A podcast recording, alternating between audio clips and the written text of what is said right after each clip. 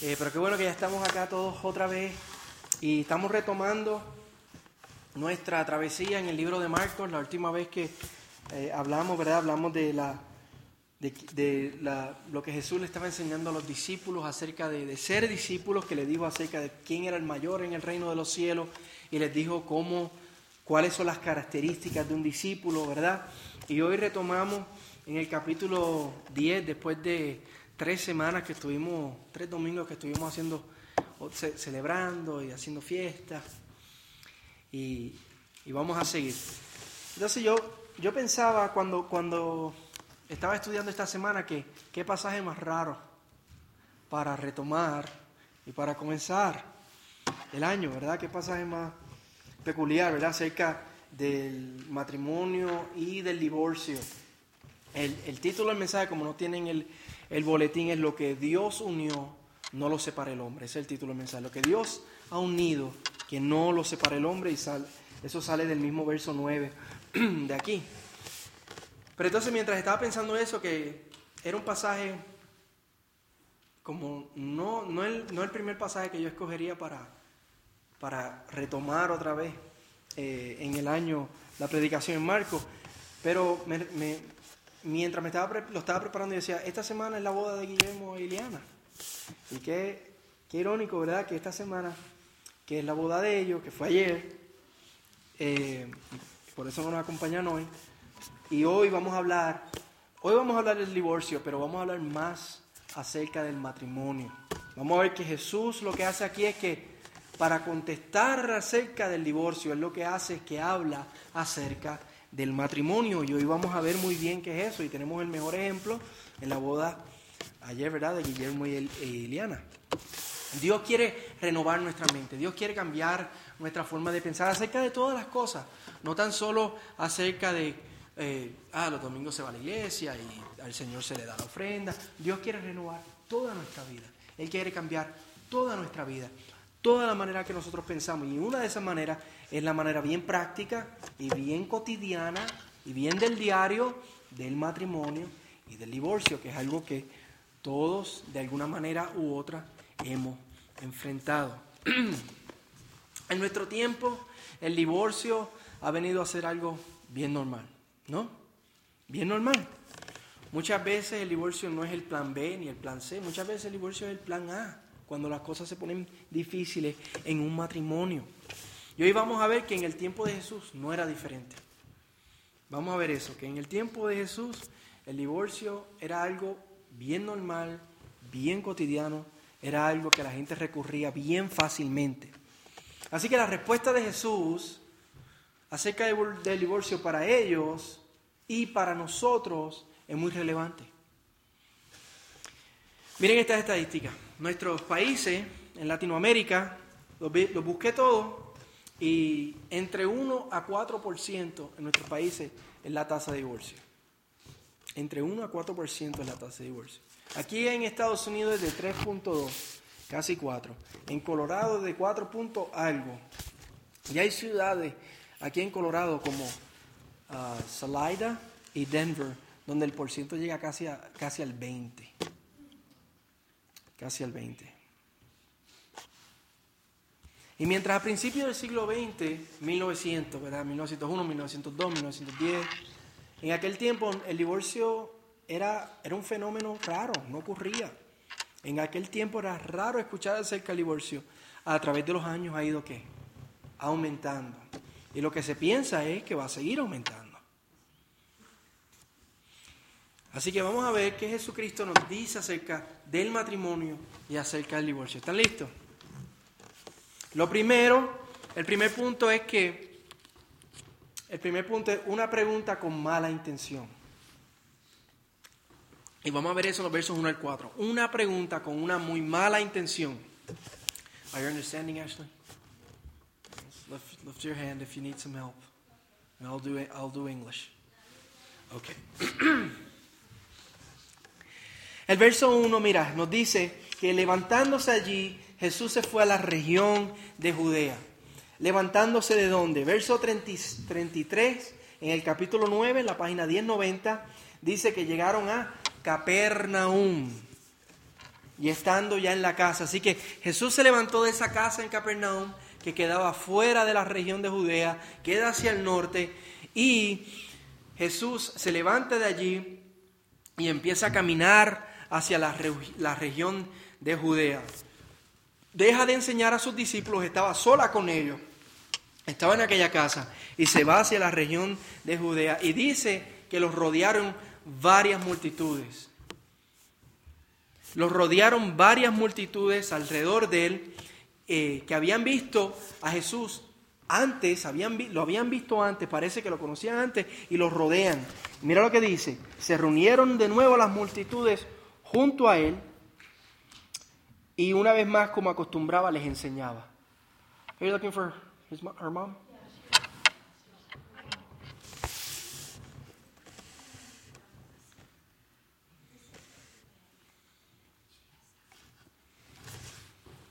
Thank you, Miss Judy. Entonces ahora Jesús ya no está solo con los discípulos, ya no está en Capernaum, ahora está en Judea y ahora tiene una multitud que, y él le está enseñando. Esto lo habíamos visto. Jesús ha, hecho esto ya varias veces en el libro de Marcos.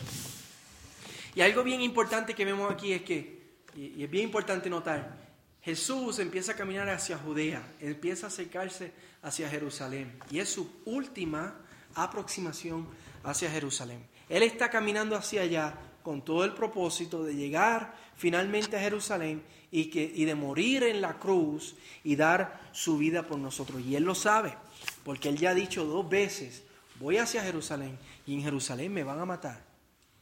Y voy a resucitar al tercer día. Ya Él lo ha dicho.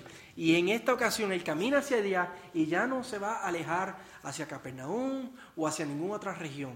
Va a caminar de Judea hacia Jerusalén. Y eso lo vamos a ver la próxima semana. Pero qué maravilloso ver que nuestro Salvador con, con valentía, Él enfrenta su misión, su cruel destino. Y ahora el verso 2 nos dice que una vez están allí, en Judea, se le acercan algunos fariseos. Se le acercan unos fariseos y le hacen una pregunta a Jesús. Ahí está el título, una pregunta con una muy mala intención. Le hacen una pregunta a Jesús. Y noten la, noten la intención ahí mismo donde, donde lo dice. Se acercan algunos fariseos para poner a prueba a Jesús. Quieren poner a Jesús a prueba. Y no es una buena prueba. No es para pasar el College Board, ni para que le den la licencia, ni nada de eso. Con esta pregunta ellos quieren atrapar de alguna manera a Jesús, quieren hacerle daño a Jesús. Recuerden que los fariseos no son amigos de Jesús. Ellos no son amigos de Jesús.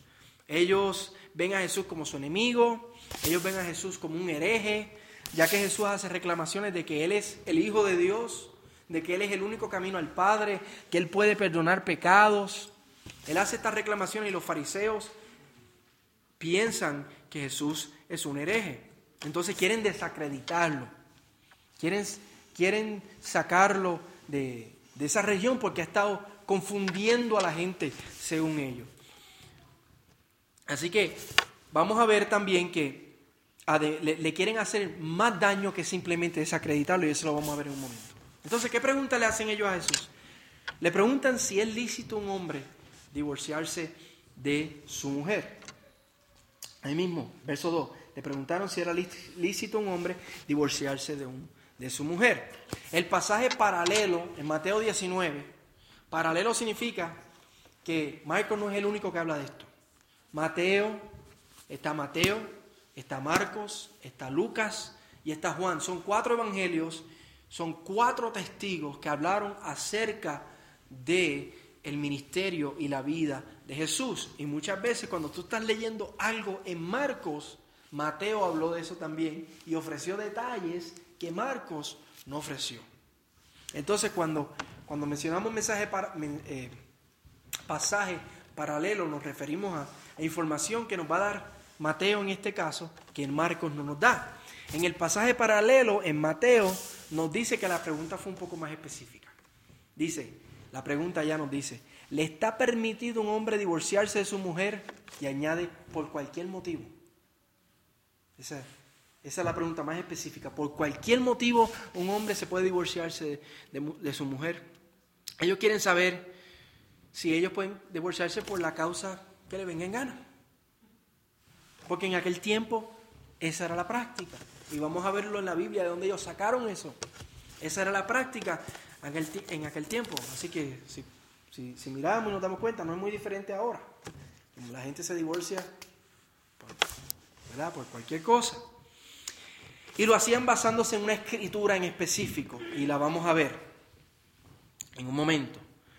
Luego de la pregunta, Jesús le, contesta con el verso 3, que dice, Jesús les dijo, ¿qué les mandó Moisés?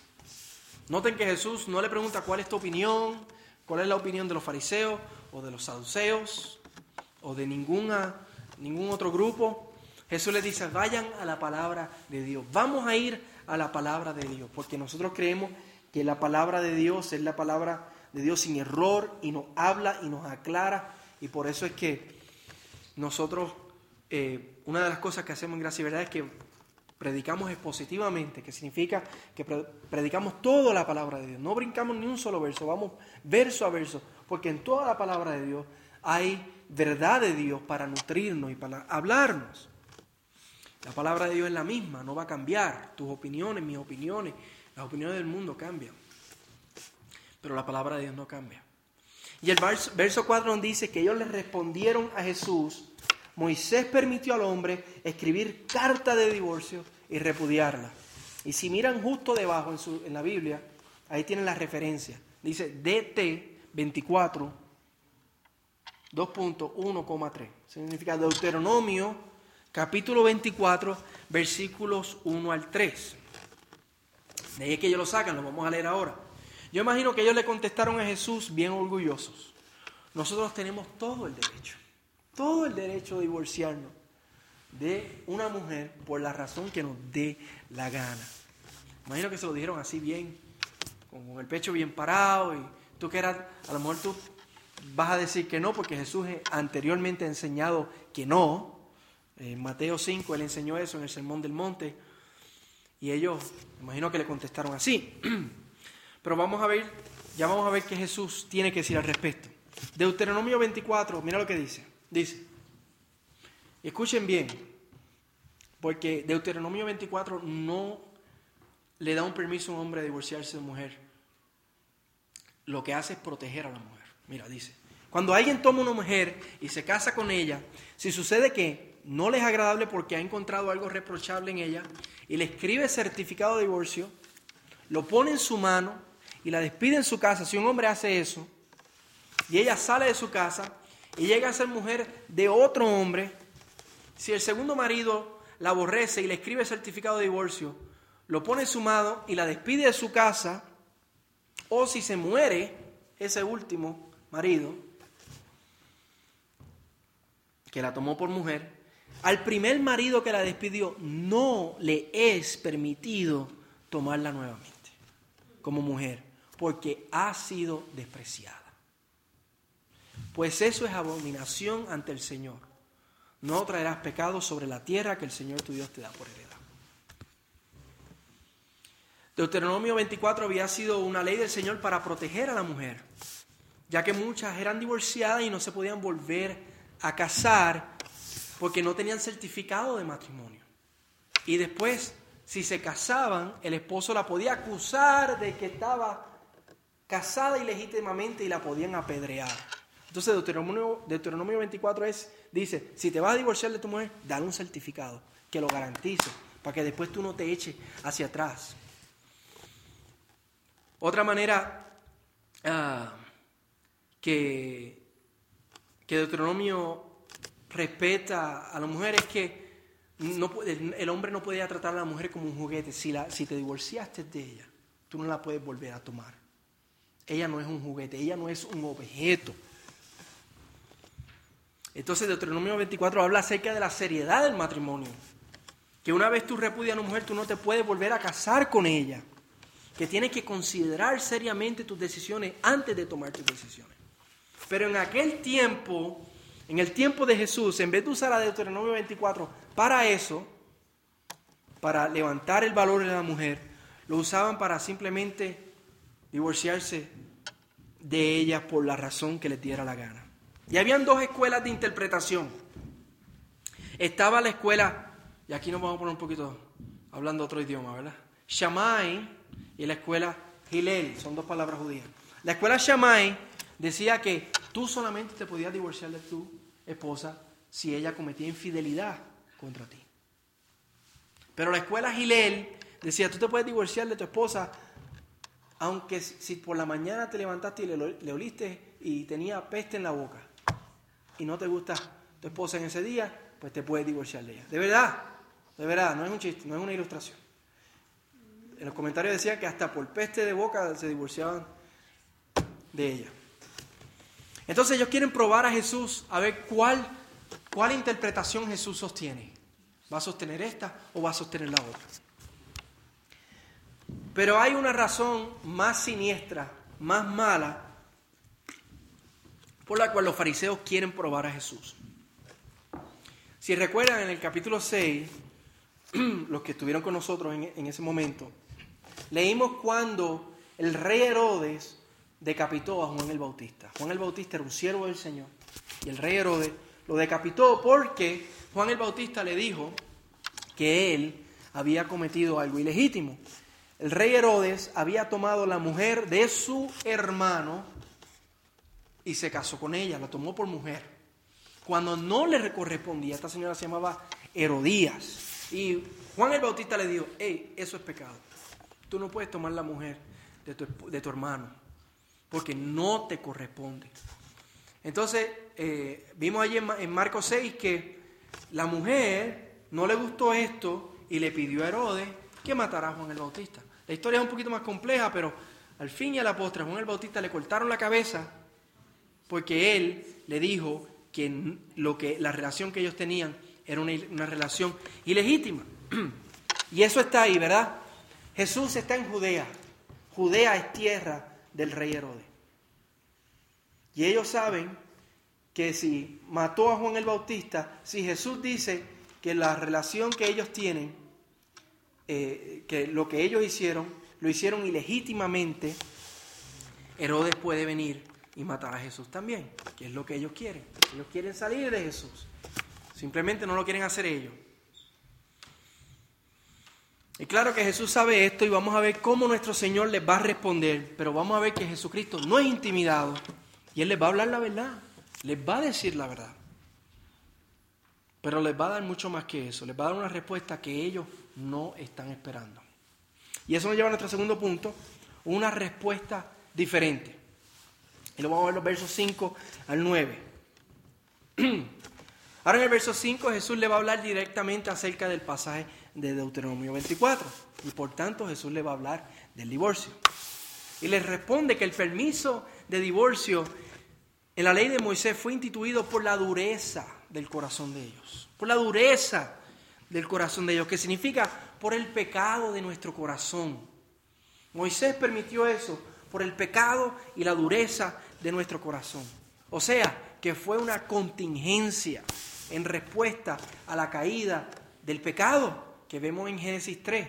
Tú y yo somos pecadores. Y no nos podemos zafar del pecado. Lo único que hacemos es pecado. Y nuestros corazones son duros. Y una de las maneras en que ellos expresaban ese pecado era que se divorciaban de sus esposas por cualquier cosa.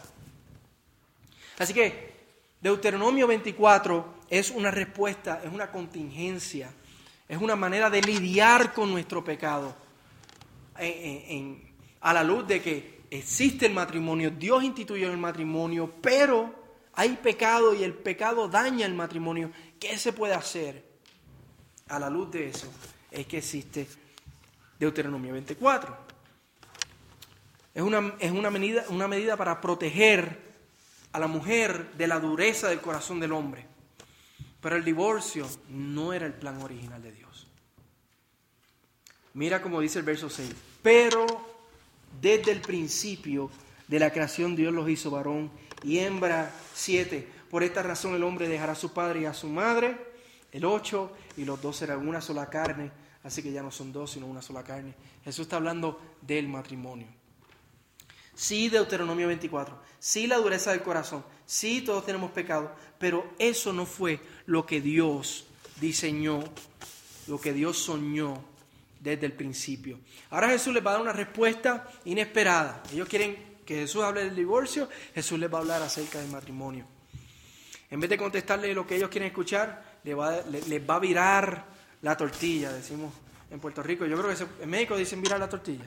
¿No? Porque ustedes viran tortilla, nosotros no viramos tortilla. pues esta para que la puedan. Jesús les va a virar la tortilla. Jesús mueve la discusión del plano del divorcio, del mundo de la caída, y lo va a mover al plano de la creación, al plano del matrimonio, al plan original de Dios. Que al final y a la postre es lo que Dios está haciendo en nosotros, hermanos. Dios está restaurando su plan original en nuestras vidas, a través de la iglesia. Cuando tú y yo somos redimidos por Cristo, Dios quiere restaurar su plan original en nosotros. Todavía tenemos pecado, pero tenemos el Espíritu Santo de Dios. Tenemos un corazón que ya no es de piedra, tenemos un corazón que es de carne. Tenemos la familia de la fe y por tanto podemos vivir el diseño original de Dios. No perfectamente, no como lo vamos a vivir en el cielo. Aunque en el cielo no nos, damos, no nos vamos a dar el casamiento, dice la palabra, pero Dios está restaurando todas las áreas de nuestra vida. Allá lo viviremos perfectamente, pero aquí lo empezamos a vivir ahora. El verso 6 dice que en el principio de la creación Dios nos creó como varón y hembra. Varón y hembra. Señalé allá al lado, varón, no. Varón y hembra. Varón y hembra. Esto es, Dios nos hizo diferentes, somos diferentes, tenemos cuerpos diferentes, tenemos roles diferentes, pero tenemos el mismo valor, creados a la imagen de Dios, con el mismo propósito, glorificar a nuestro Dios que está en los cielos. Para eso fuimos creados, que, que fue lo que compartimos con los niños el domingo pasado, ¿verdad? Fuimos creados varón y hembra con el propósito de glorificar a Dios. Era la cuarta pregunta del catecismo. Y en el, en el verso 7, Jesús nos dice que la razón por la cual Dios nos hizo diferentes fue para el matrimonio. ¿Por qué somos diferentes? Él nos hizo así para el matrimonio. Mira, dice, por esta razón. Dios, verso 6, Dios nos creó varón y hembra. Verso 7, por esta razón el hombre dejará a su padre y a su madre. Verso 8, y los dos serán una sola carne. Precisamente por eso somos diferentes. Por eso fuimos hechos hombres y mujeres para el matrimonio. Y en el verso 7 Jesús va a citar Génesis 2.24. Y lo voy a decir, en, lo, voy a citarlo directamente en Génesis 2.24, porque hay una parte que Marcos no dice, pero que Génesis 2.24 sí dice. Por tanto el hombre dejará a su padre y a su madre y se unirá a su mujer. Se unirá a su mujer y serán una sola carne. Este verso es el fundamento del matrimonio. Ese es el fundamento bíblico del matrimonio. Cuando un cristiano piensa acerca del matrimonio, habla acerca del matrimonio, ese es el verso. Y por esto es que nosotros como cristianos, vamos a salir un momentito del, tema, pero bien importante decir esto. Por eso es que nosotros como cristianos no podemos tratar de ninguna manera aceptar lo que el mundo está tratando de imponer hoy, que el matrimonio puede ser entre un hombre y un hombre o una mujer y una mujer. Por más simpatía que tengamos por las personas que sufren de relaciones eh, por atracción del mismo sexo, que eso es también consecuencia del pecado, eso no nos puede llevar a aceptar que el matrimonio puede ser entre un hombre y un hombre y una mujer y una mujer, porque desde el principio Dios los creó varón y hembra. No hay otra cosa. Matrimonio, no hay otra cosa. Pero así como no aceptamos eso, ¿verdad? A veces es bien fácil aceptar unas cosas y no aceptar otras. Así como no aceptamos eso, tampoco podemos pensar que el divorcio, eh, tener una manera de pensar diferente del divorcio a lo que la palabra de Dios lo, establece. Y por eso hoy estamos viendo qué dice la palabra de Dios acerca del matrimonio y el divorcio, para que esa sea la manera que nosotros también pensemos acerca de eso. Que toda nuestra vida esté sujeta a la palabra de Dios. Y ahora Jesús hace una declaración totalmente en contra de la pregunta que ellos le han hecho acerca del divorcio. Una, declaración totalmente en contra que para mí les dice a ellos le, declara a ellos que el divorcio no está correcto. En el verso 8 Jesús les dice, perdón, verso 9, por tanto, lo que Dios ha unido, ningún hombre lo separe. Lo que Dios unió al hombre y la mujer en santo matrimonio, lo que Dios unió, no lo separe el hombre. Y, menciona al hombre porque en Deuteronomio 24 el hombre es el que tiene el permiso de darle la carta de divorcio a la mujer. El hombre no lo separe. Y si lo separa, se está yendo en contra de la palabra de Dios, se está en contra, yendo en contra de la palabra de Jesús. Hay juicio, acarrea juicio. El hombre que separa lo que Dios ha unido. Y nuevamente quiero decir ah, acerca de el, movimiento en nuestro, nuestra sociedad de hablar acerca del tal llamado matrimonio homosexual. Lo que Dios unió fue al hombre y la mujer. Así que tú no puedes separar eso. Lo que Dios unió, lo que Dios permitió fue el hombre y la mujer. No lo separe. No trates de hacer otra cosa. No trates de decir que otra cosa. Jesús, muchas veces eh, eh, las personas que, que llevan la agenda homosexual dicen, Jesús nunca habló en contra de la homosexualidad. Aquí habla claramente en contra. Él dijo, lo que Dios unió, no lo separe. El hombre, y nuevamente, eso no nos, no nos lleva a que odiemos a las personas que padecen de atracción al mismo sexo. Todo lo contrario, los amamos, los aceptamos. Si hay una persona aquí que, que padece eso, no hay, los ayudamos. Los ayudamos a restaurar su vida en Cristo, pero nunca vamos a validar y, decir, ah, pues, haz como tú mejor te parezca. Esto es lo que la palabra de Dios establece. Este es el diseño original de Dios. Volviendo, o sea que como en la creación Dios hizo el matrimonio para que cuando un hombre y una mujer se unan y sean una sola carne, el hombre por medio del divorcio no debe separar lo que Dios ha unido. Eso es lo que Jesús está diciendo. De esta manera, Jesús le está diciendo a los fariseos que el divorcio no es lícito, no es legal, no es permitido por ninguna ninguna de las causas que ellos la practicaban, que era un divorcio a conveniencia. Plan A.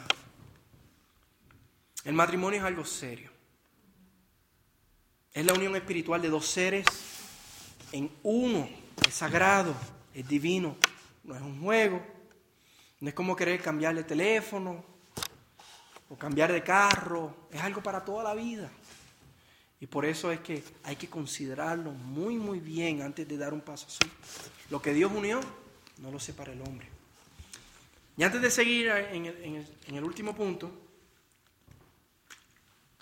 quiero suplementar, eh, quiero agregar lo que Jesús está diciendo aquí acerca del matrimonio, a algo que Pablo habla acerca del matrimonio en Efesios 5. Ayer en la boda de Guillermo y Liana, Guillermo me pidió y tuve la oportunidad de de hablar acerca del significado más alto y más fundamental del matrimonio, según la Biblia.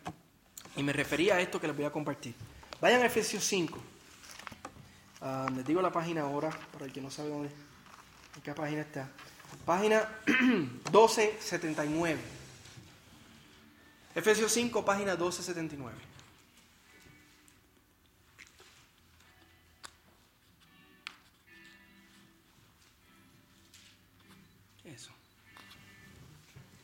Gloria a Dios, aleluya. Sí. ¿Será que están practicando en otro lado? Gloria a Dios. Eso es. Espérate. A ver. Yo creo que, que es que en otros sitios tienen la misma frecuencia. Vamos a usar este entonces.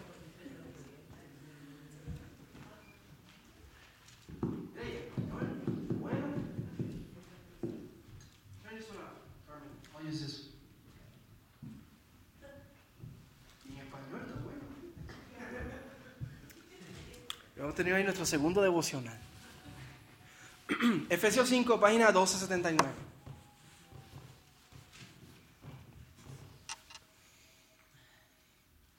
Eh, mira los versos 22 al 23. Las mujeres estén sometidas a sus propios maridos como al Señor. Porque el marido es cabeza de la mujer, así como Cristo es cabeza de la iglesia, siendo el mismo el Salvador del cuerpo. Pero así como la iglesia está sujeta a Cristo, también las mujeres deben estar sujetas, deben estarlo a sus maridos en todo. Y ahí está ahí se oye bien machista la cosa, ¿verdad?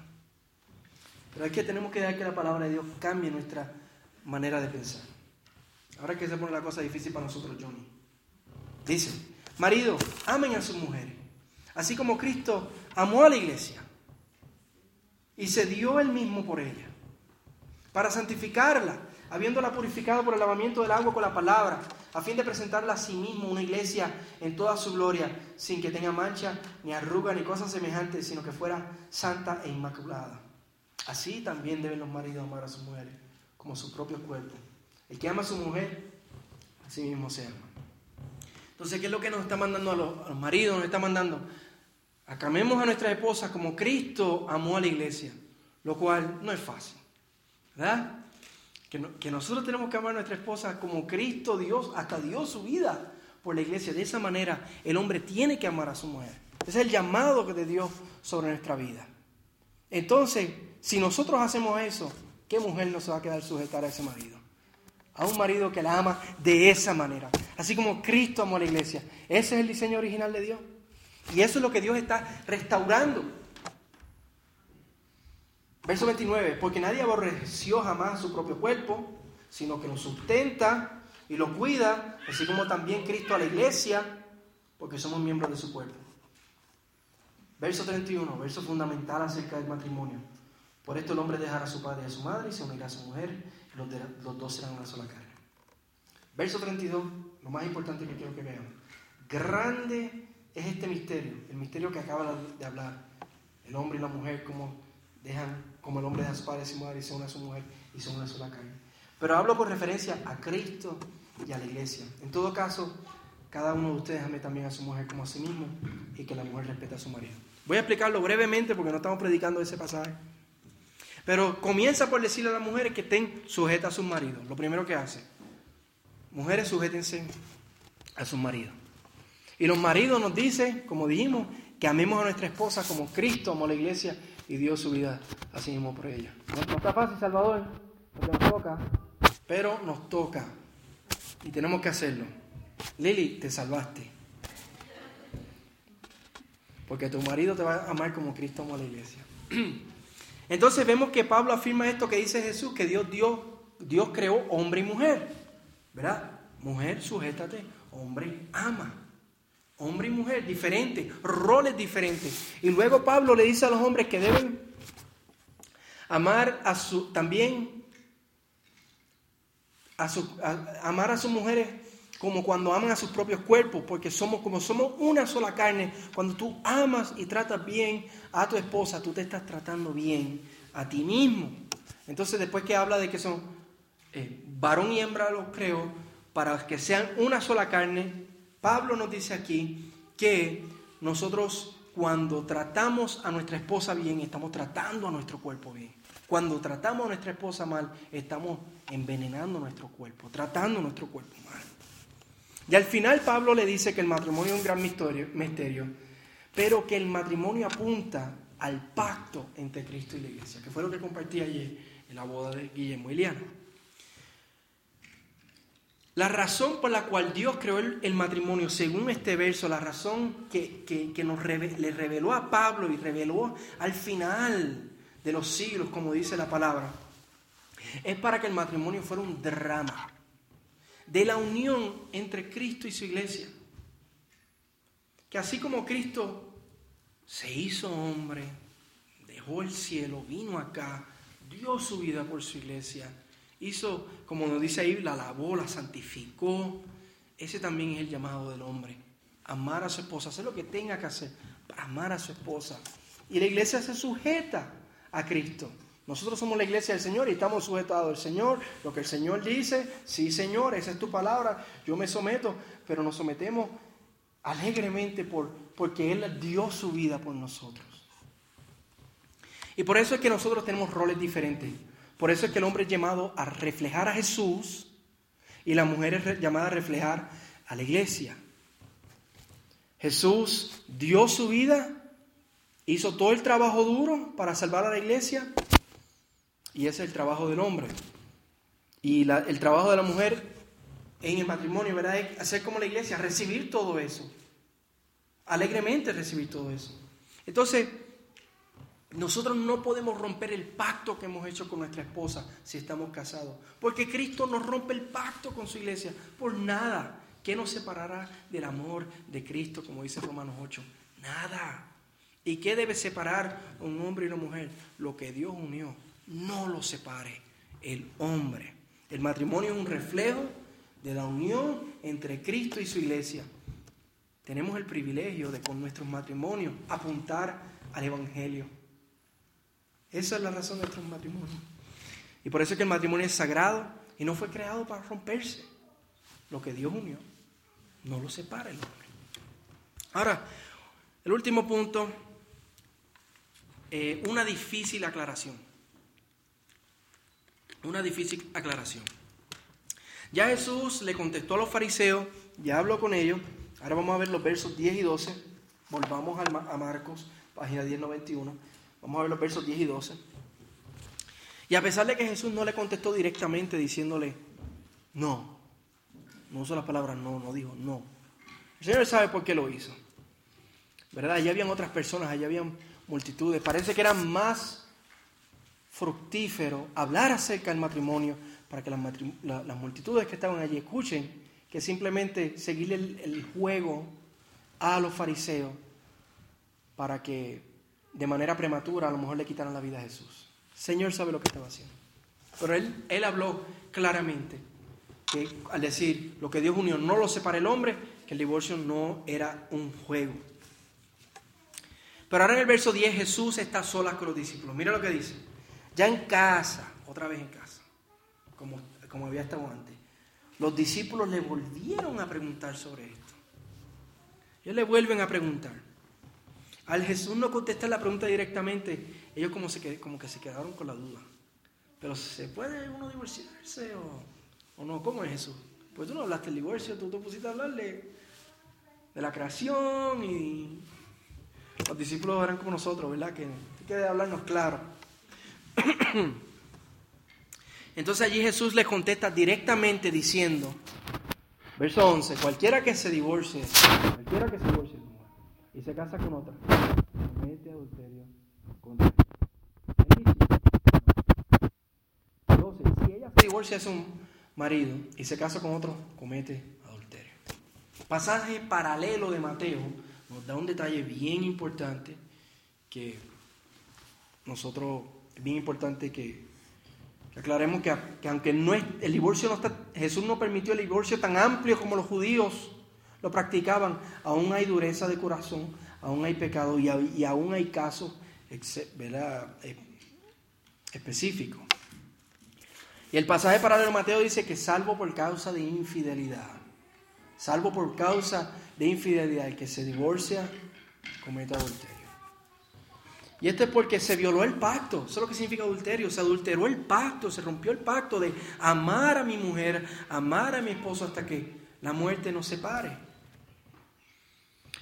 Porque lo que separó Dios, lo que, lo que unió Dios, no lo separe el hombre. Y por esto es pecado. Por esto principalmente es pecado.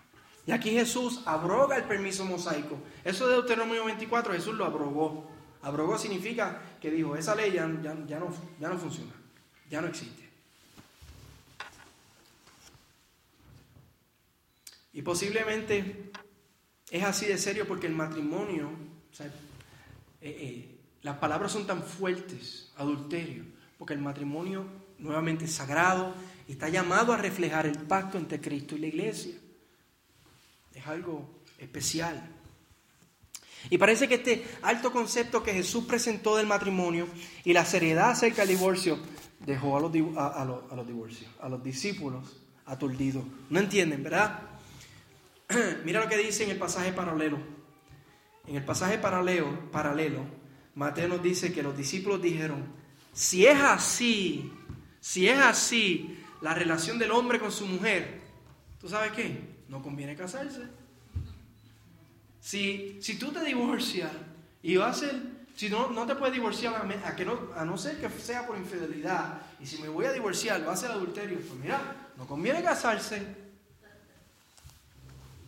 Lo que pasa es que para, aún para los discípulos ellos pensaban igual que los fariseos. En aquel tiempo el, el divorcio era común. Era como cambiarse de ropa interior. Era común. Si hay algo que no me gusta, me divorcio. Si las cosas se ponen muy difíciles, me divorcio. Bien similar a como se piensa hoy día. Y nosotros tenemos que, no podemos pensar así, iglesia del Señor. No podemos pensar así. A pesar de que el matrimonio es difícil. No es fácil, pero no podemos pensar del, divorcio, del, matrimonio como que me divorcio ya. Y por esto es que ellos están como que, Jesús, coge las cosas con calma. No hables de esa manera. No, no, te pongas tan estricto. Deja un poquito de espacio. Sé flexible. Por eso es que el título de, este punto es una difícil aclaración. Esto, esto es una palabra bien difícil. Aún, yo estuve toda la semana yo sudando toda la semana. Señor, ¿cómo yo voy a hablar de esto? Es una palabra bien difícil. Y es una palabra que para, los, para los discípulos es difícil de aceptar. Yo no creo que fue difícil para Jesús decirlo. Pero para los discípulos fue difícil de aceptar. Es una difícil aclaración. Porque lo que Jesús aquí dice en matrimonio acerca del divorcio, que lo que Dios unió no lo separa el hombre y que si el hombre lo separa hay consecuencias, es una vara muy alta para vivir, es una vara muy alta para cumplir. Y en el mismo, y en el mismo pasaje paralelo, Mateo, Jesús dice, después que los discípulos le dijeron, no conviene casarse, Jesús dice, no, no todos pueden aceptar este precepto, sino solo aquellos a quienes se les ha dado. No todo el mundo se puede casar. Y después él habla de los eunucos, que son aquellas personas que viven eh, solteros toda su vida. Hay unos que nacen así, hay otros que se hacen, que lo deciden eso después. Pablo es un caso de eso. Jesús dice que el matrimonio es algo muy serio, por tanto no todos pueden ser parte del mismo y por tanto hay algunos que son llamados a simplemente a no casarse, porque el matrimonio otra vez es serio, es sagrado, no es fácil, es una de las decisiones más importantes de tu vida. Y antes de terminar, para terminar, lo que quiero compartir es unas palabras de aplicación para los que están casados, los que no están casados todavía y los que están divorciados a la luz de esta palabra, o los que han sufrido algún divorcio a la luz de esta palabra. A los que no están casados, no, voy a mirar a nadie.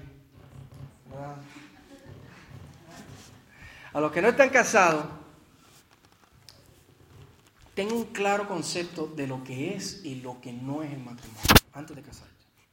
El matrimonio, ¿qué es el matrimonio? ¿Qué dice la palabra de Dios en el matrimonio?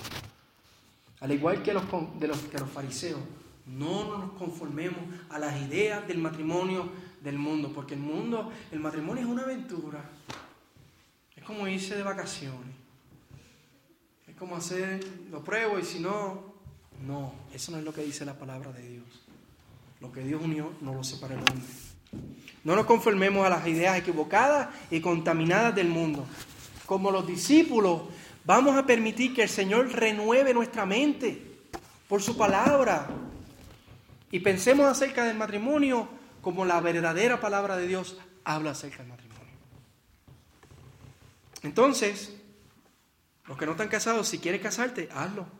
Con el motivo final de que tu matrimonio refleje al mundo la unión entre Cristo y la iglesia.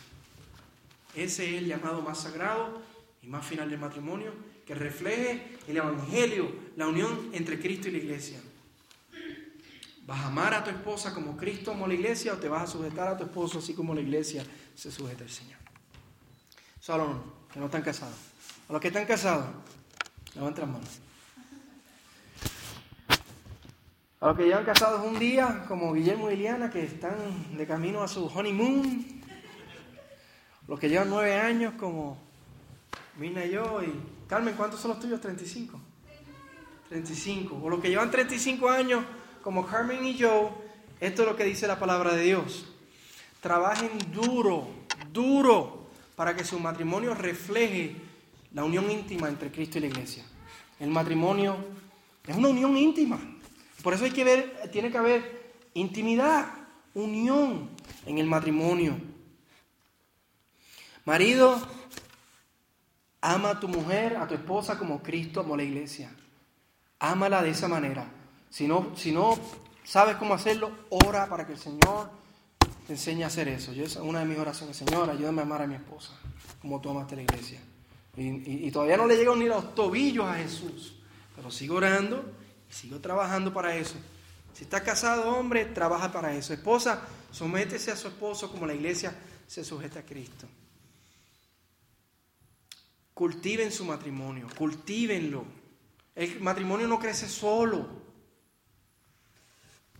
Tiene que ser una intención de cultivar el matrimonio, de trabajar para que el matrimonio sea bonito, refleje la unión entre Cristo y la iglesia. Y recuerden el pacto que hicieron, recuerden ese pacto de amarse sin importar qué. Ámense y ámense íntimamente. Que su matrimonio es un reflejo del amor y del pacto entre, pacto entre Cristo y la iglesia. A los divorciados, como bien se titula este punto, esto ha sido una difícil aclaración. Si estás divorciado o has sufrido un divorcio, una palabra difícil de escuchar, pero es la palabra de Dios. Y como, como la iglesia se sujeta al Señor, también nosotros nos sujetamos a la palabra de Dios. Solo cuando reconocemos nuestro pecado podemos ver nuestra necesidad de un gran Salvador. ¿Qué dijo Jesús acerca del divorcio? Que es un pecado. Si no fue por causa de infidelidad, fue adulterio. Eso es lo que dice la palabra.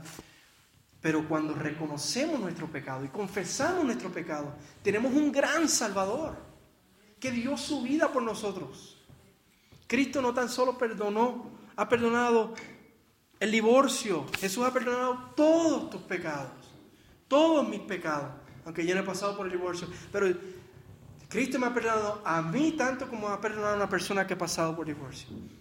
Tú no eres menos porque has vivido un divorcio.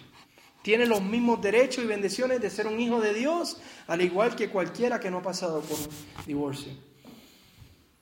Y por eso lo que te define no es que no es la palabra divorciado. Eso no es lo que te define. Lo que, lo que define es que tú eres un redimido.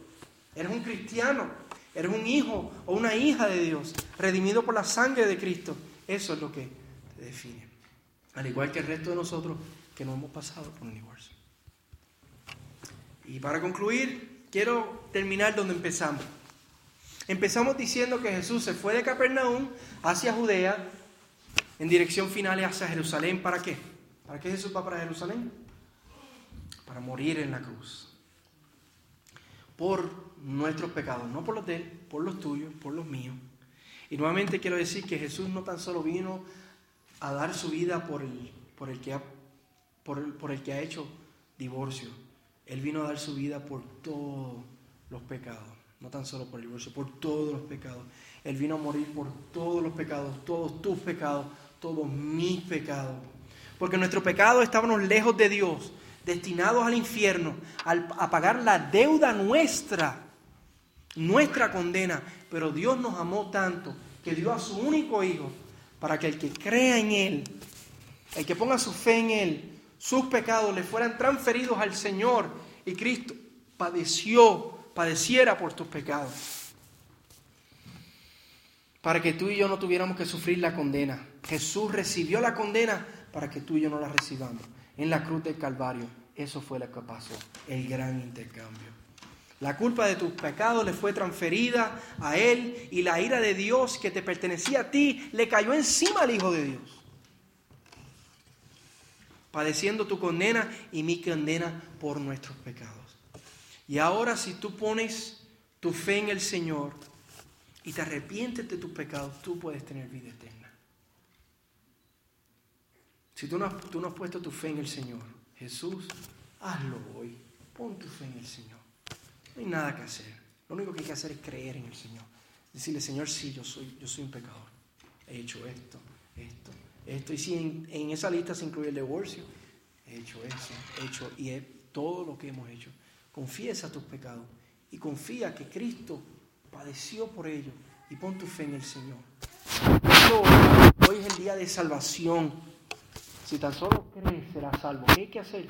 Solamente creer y seremos salvos. Y si tú has puesto tu fe en el Señor Jesús, regocijémonos en la gran salvación que tenemos en nuestro Salvador, en Cristo, que dio su vida por nosotros. Aleluya. Amén. Vamos a orar.